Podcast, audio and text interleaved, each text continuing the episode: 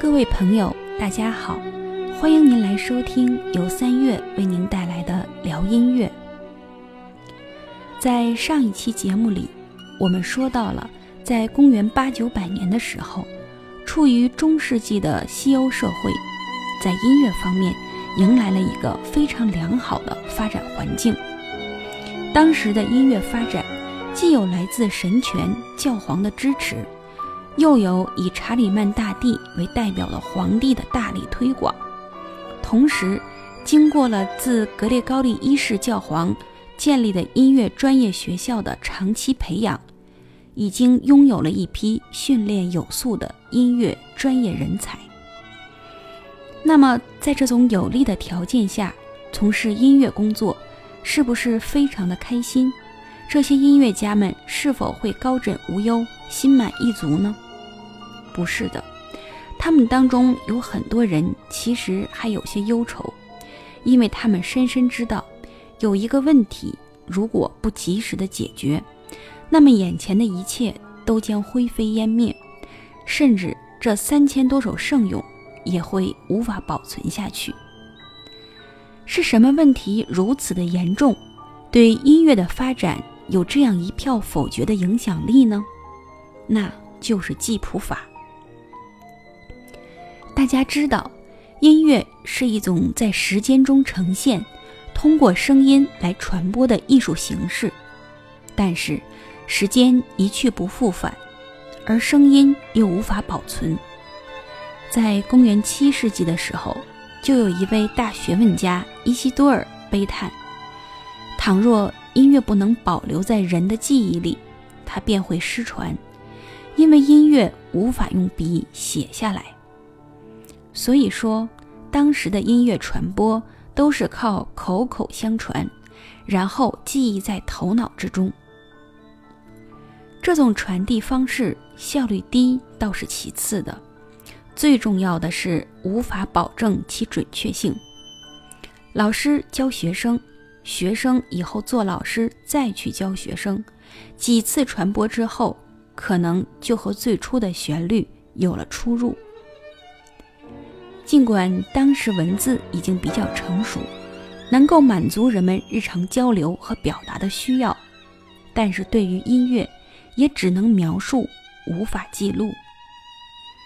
就比如我们熟悉的高山流水的故事。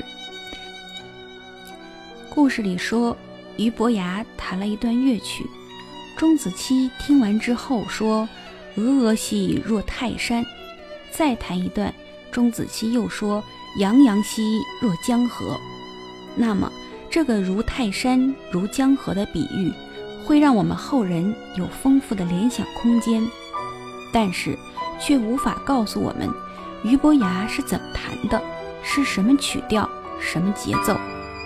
当然，人们也尝试过用文字进行更为精确的描述，比如我们中国就出现过文字谱。今天文字谱大多已经失传了，仅保留了一首曲子，叫做《碣石调幽兰》，是杨守敬先生在19世纪末去日本寻访古书的时候发现的。他描述了手在弹琴的时候每个手指的动作，以及按哪个音，看上去更像是一篇文章或者说明书。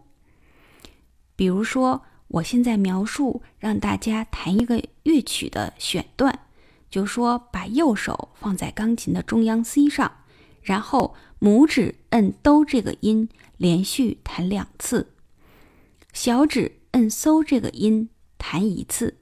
继而换成四指，再弹一次嗦，然后小指摁一次拉，接下来四指再弹嗦。我这样描述了一段话，大家知道我在说什么吗？其实我表述的就是这样一段旋律。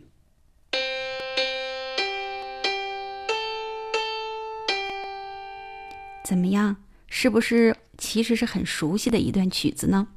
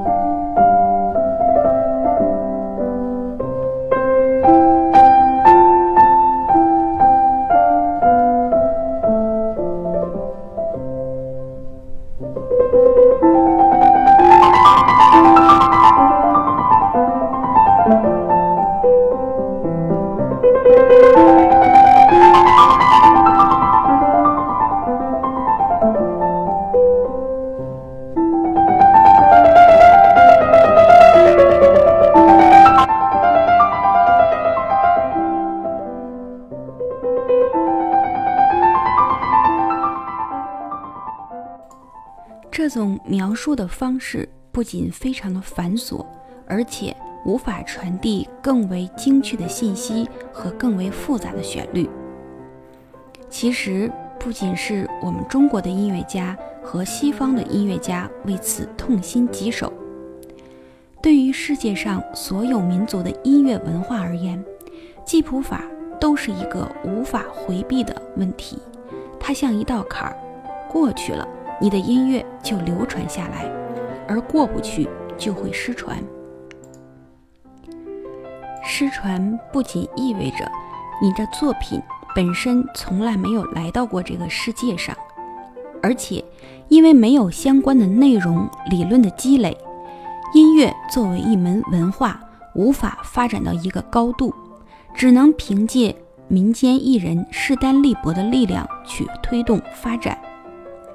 我们中国历史上曾经出现过十几种记谱法，但是大多已经失传，有的当时也只是在某个领域或某类乐器上使用。今天只有工程谱、锣鼓谱等，还有一些人在使用。西方的天主教音乐家们其实也在担心这个问题，他们曾经努力地做过一些相关的记录尝试。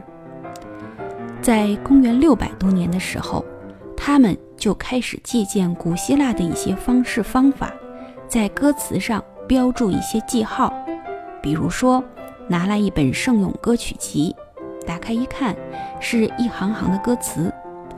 歌词是用拉丁文写的，每个单词都分为几个音节。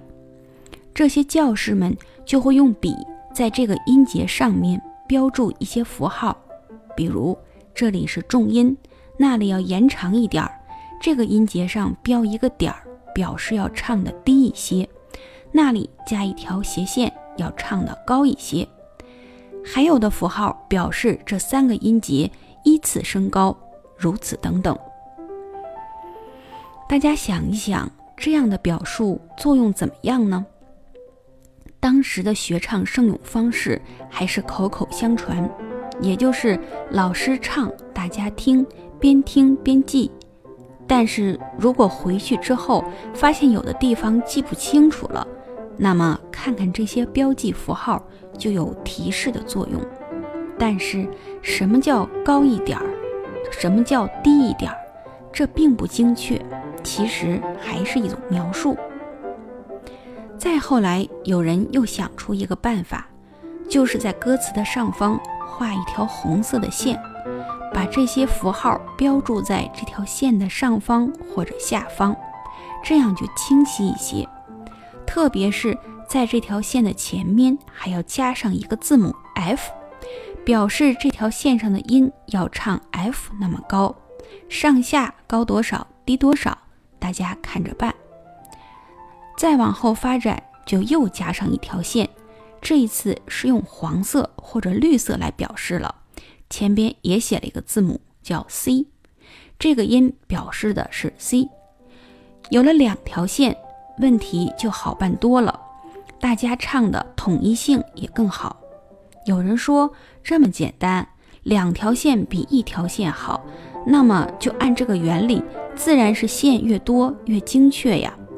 或者干脆让罗马的教皇组织一个学术会议，把各个教堂的唱诗班负责人召集到一起，大家开会商定一下，以后写在这里的音就唱哆，写在那里的音就唱 re，怎么样呢？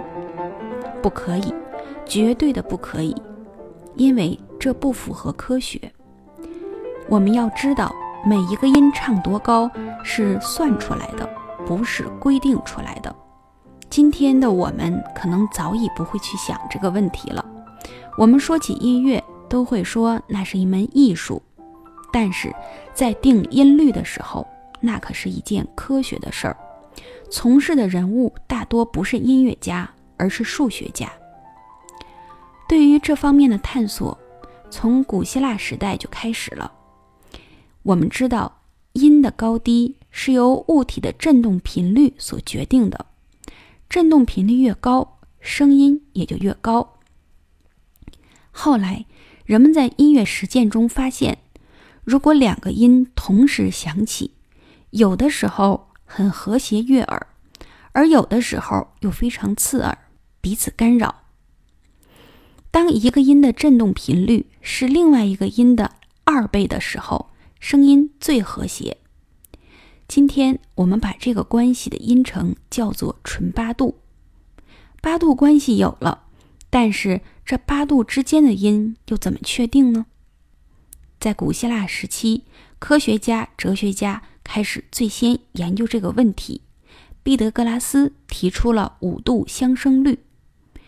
他算出，当一个音的振动频率是另外一个音的二的十二分之七次方的时候，又会出现一个非常和谐的声音。这个数字接近于一点五。这个数字在今天，我们把它和基因放在一起。这两个音的关系叫纯五度。接下来的事情就是继续演算了。总之，每一个音都是经过计算所得到的。值得一提的是，在西方研究音律的同时，我们中国人也在研究。尽管双方没有什么交流，都是独立开展的研究，但得出的结论却是非常的相似。比如。公元前六世纪，毕达哥拉斯提出了五度相生律；而在我们中国春秋时代，管仲所在位的时期就已经提出了三分损益法。如果严格的算起来，中国还要比西方早上一百多年呢。到了明朝的时代，明朝中期了，我们中国和西方又几乎同时提出了十二平均律。严格的算来，我们又比西方早了五十二年。有关十二平均律的内容，我们将在讲述巴赫的时候去详细的说明。到了十一世纪，欧洲中世纪出现了一位非常杰出的音乐理论家、教育家，他就是圭多。他曾经在意大利的达莱佐唱诗班工作。所以历史书上也会将他称为达莱佐的圭多。那么，圭多在音乐上做出了哪些划时代的贡献呢？为什么后人会评论他说我们至今还处于圭多的时代呢？请听下一期节目《龟多手和藏头诗》，我们下期再见。